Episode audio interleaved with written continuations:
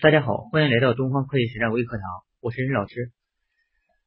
我们知道，然后这个房地产企业呀，营改增以后啊，有政府有给了一个优惠政策，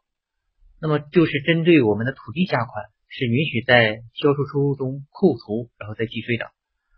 那么这里就产生了一个疑问：土地缴纳的这个契税、配套设施费、政府性基金，还有这个因延期缴纳的。地价款产生的利息，那么这些是否可以并入到土地价款中一起扣除呢？那么我们来看一下相关的法律规定。那房地产开发企业销售自行开发的房地产项目增值税征收管理暂行办法这个文件的第五条规定，支付的土地价款是指向政府土地管理部门或受政府委托收取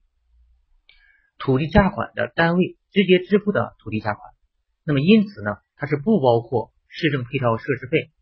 等政府性收费、契税、配套设施费、延期缴纳地价款产生的利息等其他费用。那么